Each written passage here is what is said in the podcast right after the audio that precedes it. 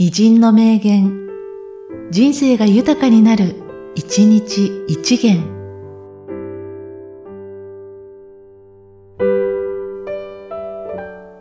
5月20日、ジョン・スチュワート・ミル。自己教育の真の方法は、すべてのことを疑ってみることである。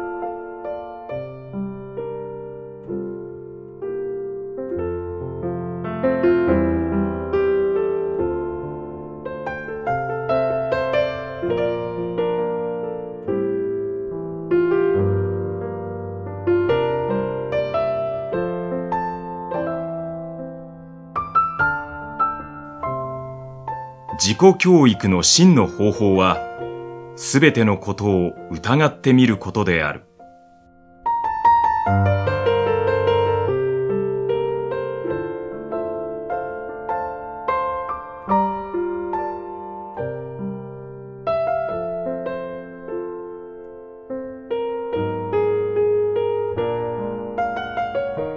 この番組は、提供、久常圭一、プロデュース、声ラボでお送りしました。